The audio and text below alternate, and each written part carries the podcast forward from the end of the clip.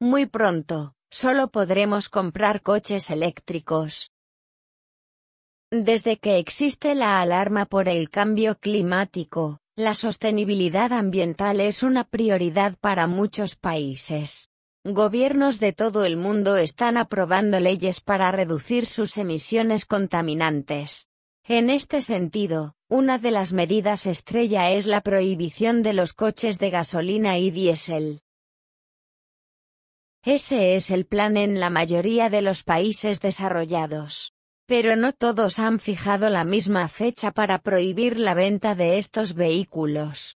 El más ambicioso es Noruega, que lo hará muy pronto, en 2025. En este país, el 70% de los coches vendidos el año pasado ya fueron eléctricos.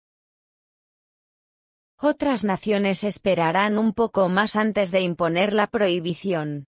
Canadá y muchos países europeos, como Reino Unido o España, lo harán en 2035. Y algunos como Estados Unidos ni siquiera han tomado aún una decisión. Y es que una transición completa al coche eléctrico suena muy bien en teoría, pero no es tan sencilla. Muchos países aún no cuentan con la infraestructura necesaria.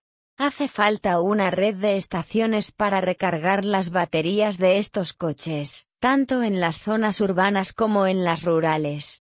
Construir toda esa infraestructura requiere una inversión económica importante.